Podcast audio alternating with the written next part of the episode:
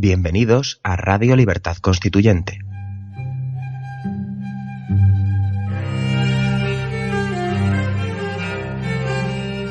Están escuchando Sentido de la Revolución Francesa, un programa de la serie Nuestros Fundamentos. Presenta Adrián Peral Espina.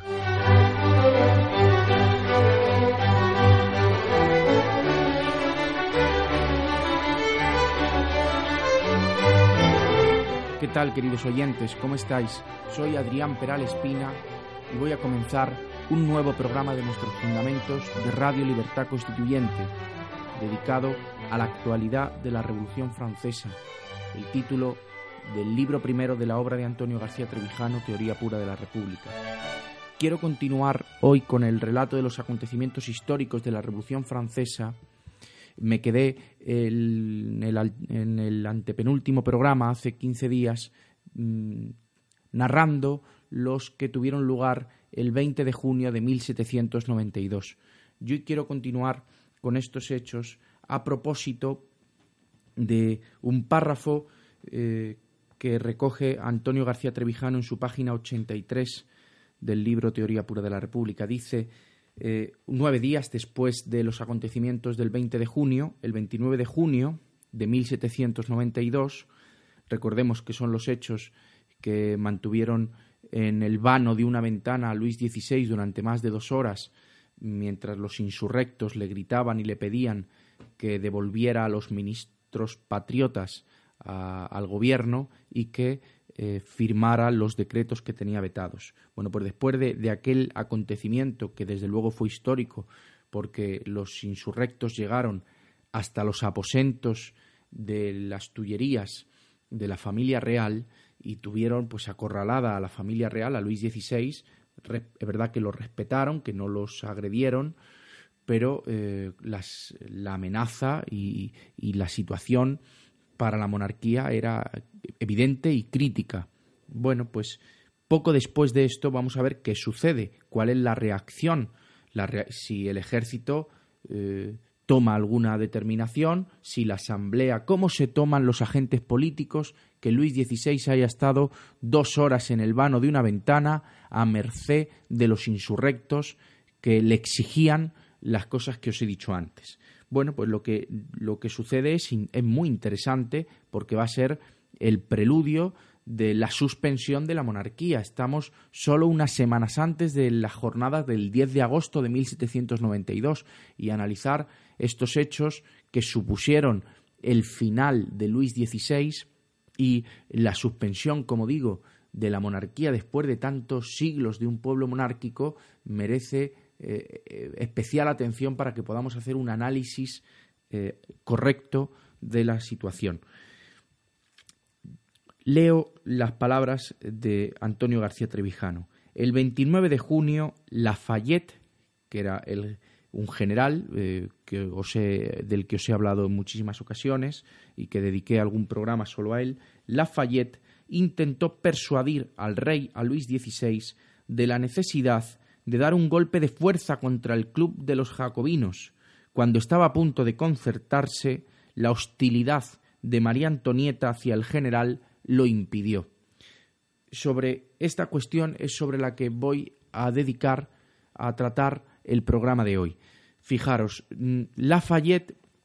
en ese momento estaba al mando de las tropas que peleaban eh, eh, contra el enemigo exterior. No nos podemos olvidar que Francia estaba en guerra y Lafayette era uno de los generales más destacados. Cuando llegan al general Lafayette las noticias de que Luis XVI, de las jornadas del 20 de junio de 1792, y de que Luis XVI ha estado eh, a merced de los insurrectos en el vano de una ventana durante varias horas sin que el ayuntamiento, de, sin que eh, ninguna autoridad hiciera nada, consintiéndolo el ayuntamiento de París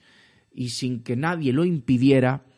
el general Lafayette pensó que las cosas habían ido demasiado lejos y que la insurrección se iba a llevar por tierra la Constitución de 1791, la, reciente Constitución, y que, iba,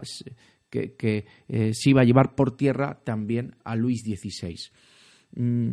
el descrédito ya de Lafayette era importante. Lafayette había sufrido eh,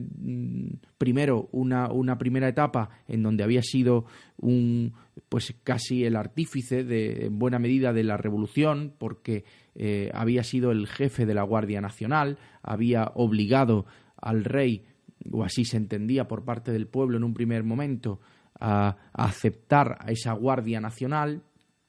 a aceptar la insignia con los colores del eh, no solo el blanco que era el de la monarquía, sino el azul y el rojo, en fin, que Lafayette en la primera parte de la revolución se consideraba el héroe de los dos mundos porque había estado en la guerra de Estados Unidos y había puesto en su sitio a la monarquía. Por eso la hostilidad de María Antonieta y de Luis XVI a Lafayette era muy grande porque, bueno, pues había sido uno de los elementos de fuerza, uno de los resortes de la revolución para convertir a una monarquía absoluta, como era la anterior, la que existía en Francia antes de 1789, en una monarquía eh, eh, constitucional o cuasi constitucional. Pero eh, esa imagen de Lafayette no fue así durante los siguientes años, porque la matanza en el campo de Marte, que tuvo lugar a mediados de julio de 1791, mm, minó el descrédito de Lafayette. Ya antes eh, el hecho de que Luis XVI se fugara de las Tullerías y siendo Lafayette el responsable de la seguridad de París, el responsable de la seguridad de la monarquía y el jefe de la Guardia Nacional, que no hubiese conseguido que no impidiera esa fuga, que no se enterara de esa fuga, pues hizo correr las críticas hacia el general. Y mm, después de esta fuga, que fue el 21 de junio de 1791, un mes después, menos de un mes después, tienen lugar las matanzas en el campo de Marte eh, de la Guardia Nacional frente a aquellos que se manifestaban contra el decreto mentiroso de la Asamblea que decía que el rey no había huido, sino que había sido raptado. Lafayette, a partir de ese momento, queda vinculado a la gran mentira constituyente eh, de 1791, aquella que se mm, divulgó para poder aprobar la constitución monárquica y que consistía en decir que Luis, como he dicho antes, que Luis XVI no había huido, eh, perdón, no, no había, sí, no había huido, sino que había sido raptado. Mm, la, relación de, de, Lafayette con Luis XVI es, muy, es curiosa porque eh, eh, no está exenta de una fuerte ambivalencia. Por un lado, Lafayette sí quería mantener a raya a Luis XVI. Yo no creo que él estuviera eh, tuviera ninguna connivencia con esa huida de Luis XVI, realmente Luis XVI consiguió colársela a, Lafayette y consiguió escapar sin que él se enterara. Cuando Luis XVI es apresado en Barents y vuelve a las Tullerías, mm, por un lado, Lafayette le somete a Luis XVI a una vigilancia, a una vigilancia muchísimo más estrecha de la que había tenido hasta ese momento. Y él cree que, Lafayette cree que él es el garante de que Luis XVI cumpla su papel de rey constitucional. Mm, esa es la ambivalencia, que por un lado defiende al rey, es decir, por un lado eh, defiende que el rey no ha, no ha huido, defiende la mentira de que el rey no ha huido, sino que ha sido raptado, defiende la constitución monárquica, defiende la inviolabilidad del rey, defiende incluso estas ideas contra los manifestantes del campo de Marte mm, reprimiendo esas revueltas, pero por otro cree que él tiene el deber de mantener al rey en su sitio y de impedir que el rey pueda dejar de cumplir ese papel. Mm, ya hemos dicho en muchas ocasiones que nadie se fiaba de las verdaderas intenciones de Luis XVI y que en realidad Luis XVI lo que pretendía era recuperar su poder con ayuda de los ejércitos extranjeros. Bueno, pues esa imagen de Lafayette, debido a las circunstancias que he narrado, va cada vez a peor.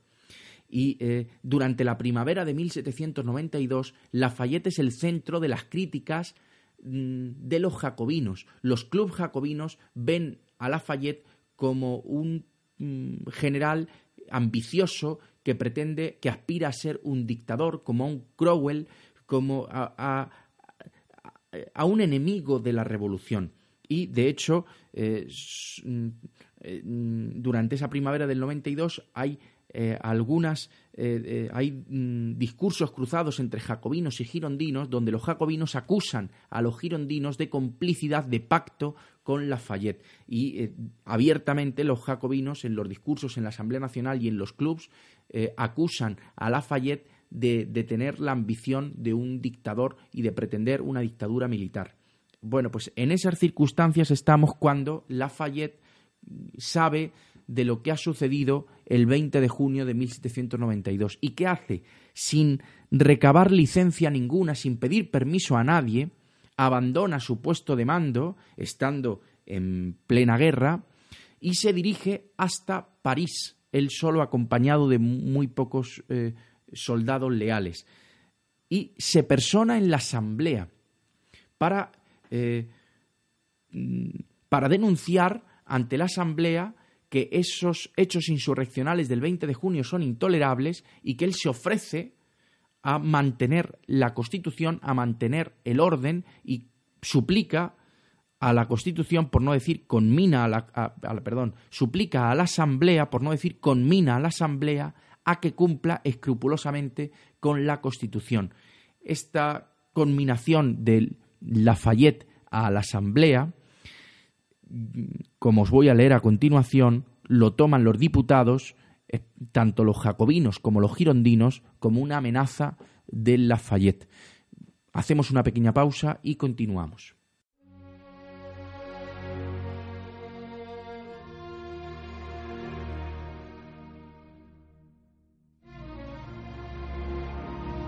El MCRC organiza este mes de julio el simposio internacional titulado El consenso político degenera el idioma, en Santo Domingo de la Calzada, La Rioja.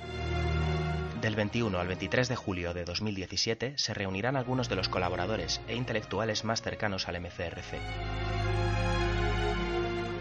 Martín Miguel Rubio Esteban, José Sánchez Tortosa, Alberto Franceschi, Alberto Vuela Lamas, Alberto Iturralde, Pedro Gallego, Roberto Centeno, Gustavo Pareja, Marcos Peña, Gabriel Albiac y Dalmacio Negro, entre otros por confirmar, presentarán una serie de ponencias que desarrollarán el tema central del simposio y rendirán digno homenaje a la trayectoria de Antonio García Trevijano.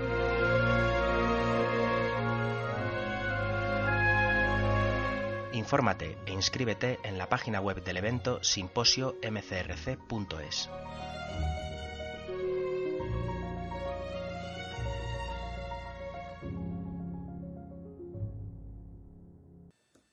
Os voy a leer las palabras que el 28 de junio de 1792, es decir, una semana después de los acontecimientos del 20 de junio, Lafayette pronuncia ante la Asamblea, para lo cual tiene que abandonar, como acabo de decir, su puesto de mando estando en, en guerra con los ejércitos austriacos. Dice Lafayette, Señores, debo en primer término aseguraros que el ejército no corre ningún peligro por mi presencia aquí en la Asamblea. Y salgo de la honrosa muralla que el afecto de las tropas formaba en torno mío, fijaros aquí cómo menciona a, los, a sus tropas y al afecto que éstas le tienen delante de la Asamblea, lo cual se toma como una amenaza, y me presento solo, porque un motivo más poderoso me llama aquí, la violencia cometida el 20 de junio, la insurrección, han indignado y alarmado a todos los buenos ciudadanos y especialmente al ejército, cuyos oficiales, sargentos y soldados forman un solo hombre. Y aquí se arroga él, eh, se arroga él la facultad de interpretar la voluntad del ejército. Todos los cuerpos han declarado su adhesión a la Constitución y su odio contra los facciosos. Y me ha encargado el ejército, manifestar aquí los sentimientos de todos, hablándoos como ciudadano. Ya es tiempo de garantizar la Constitución, de asegurar la libertad de la Asamblea Nacional y la libertad y la dignidad del Rey. Y por lo tanto, suplico a la Asamblea que disponga que los causantes de los, de los, desórdenes del 20 de junio sean perseguidos como autores del crimen de lesa, de lesa nación que adopte las medidas más eficaces para que todas las autoridades constituidas, y particularmente la vuestra, la de la Asamblea, y la del Rey, sean respetadas. Y por último, que dé al ejército la seguridad de que no ha de infringirse en lo más mínimo la Constitución en Francia, mientras los valientes franceses derraman su sangre defendiendo las fronteras. Y en vez de la palabra facciosos, que es la traducción que yo tengo del discurso de Lafayette, mm, François Furet dice que mm, en su libro Diccionario de la Revolución Francesa de 1989 dice que la palabra que usó eh, Lafayette fue jacobita. Dice que Lafayette suplica a la Asamblea que persiga a los instigadores del 20 de junio y tome medidas contra la secta jacobita, que era una manera de llamar a los clubes de los jacobinos. Esta, mm, aquí se ve el enfrentamiento ya a cara de perro entre los jacobinos y Lafayette, del que va a salir Lafayette, como veremos, eh, escarmentado. Porque la contestación que recibe en la asamblea de los girondinos y de los jacobinos es muy dura. Fijaros, por ejemplo, las palabras de un girondino como es Guadet. Dijo, al ver al señor de Lafayette, dijo irónicamente Guadet, ocurrió, se me ocurrió una idea consoladora y me dije a mí mismo, ya no tenemos enemigos exteriores, los austriacos han sido vencidos, pero la ilusión ha durado poco porque nuestros enemigos son los mismos, nuestros peligros en el exterior no han aminorado y sin embargo Lafayette está aquí en París. Es decir, empiezan a acusar a Lafayette de connivencia con el enemigo, de abandonar sin licencia el puesto de mando, de abandonar el puesto de guerra y eh, de no defender a la patria como es debido, es decir, de buscar una ambición, de perseguir mm, la ambición de ser el dictador de Francia, que quizá eso sea excesivo. Si es verdad que, como vamos a ver, Lafayette busca dar un golpe de fuerza contra los clubes jacobinos. Incluso llega a proponer, después de ir a la Asamblea y de que la Asamblea, en fin, reciba fríamente eh, a Lafayette y, y no sirva esas palabras de Lafayette más que poner en pie de guerra a la Asamblea contra Lafayette, después de eso, Lafayette se va eh, se va a las Tullerías, se va a ver a Luis XVI y se va a ver a María Antonieta. Y aquí merece una explicación la, el componente psicológico que explica la negativa de Luis XVI y María Antonieta de ponerse en manos de Lafayette. La verdad es que creo que Lafayette era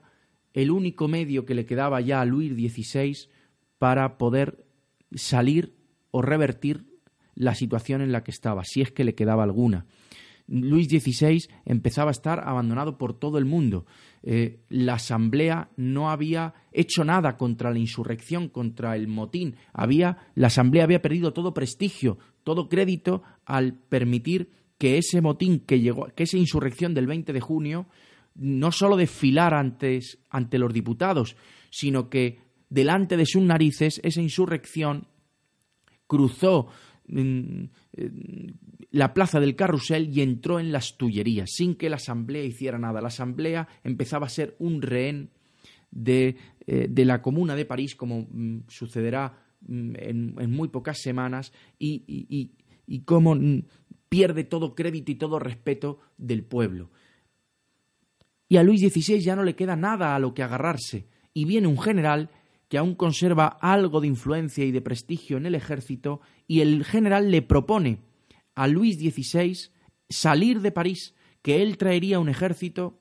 unas, las suficientes tropas, los suficientes soldados como para sacarle de París y dar un golpe de fuerza contra los facciosos. Y sin embargo, lo que nos dice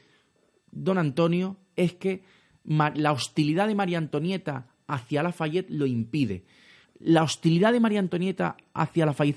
hacia la falletera tan grande que prefería María Antonieta arriesgarse a lo que se le venía, y bien intuía ya que era grave,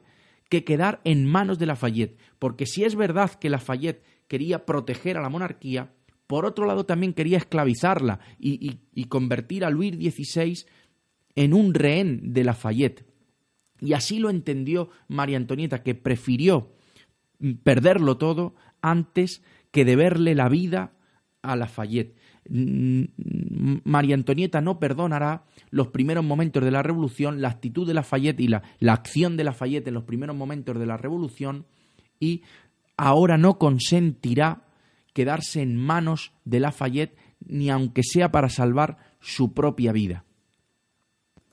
El orgullo de María Antonieta eh, es la causa de psicología profunda que explica la negativa de, de Luis XVI y de la propia María Antonieta a aceptar el golpe de fuerza que Lafayette le está ofreciendo a Luis XVI. Y además, fijaros mm,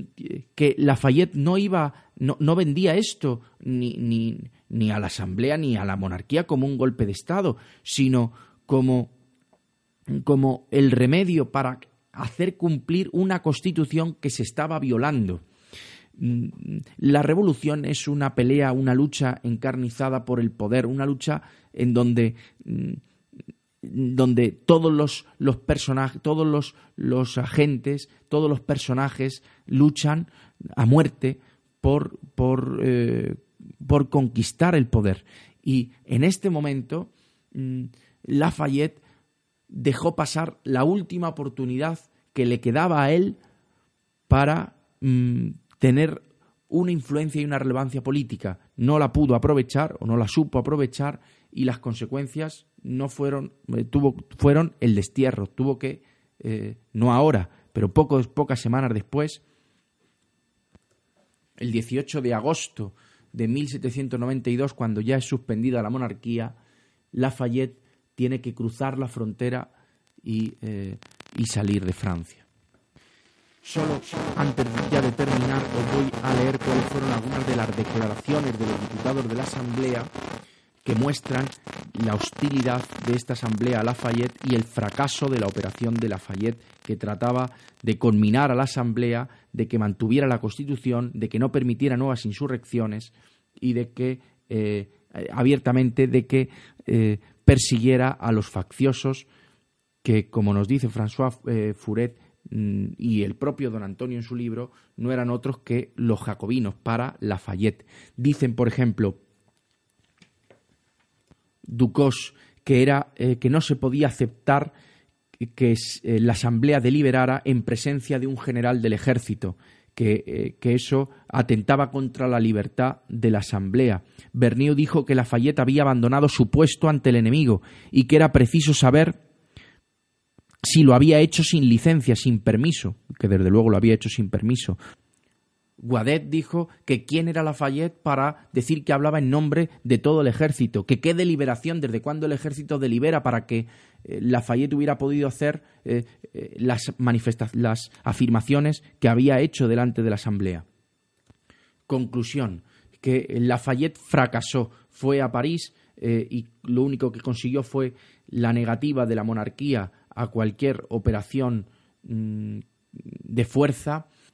y irritar a, una parte nada desdeñable de la Asamblea Nacional de la época. Pues muchas gracias, queridos oyentes. Hasta aquí el programa de hoy y continuaremos con los acontecimientos que los, el siguiente fue el 3 de julio de 1792 en donde hablaremos, donde se produjo el discurso célebre de Berniu a la Asamblea acusando de traición a Luis XVI. Hasta el próximo programa.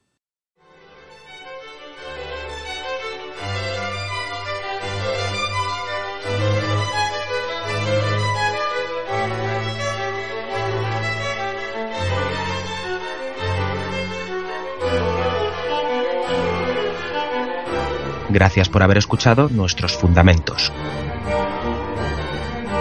No olviden visitar la parrilla de programación en la nueva página web del Movimiento de Ciudadanos hacia la República Constitucional, en la dirección www.mcrc.es. Radio Libertad Constituyente. La libertad viene en nuestra busca.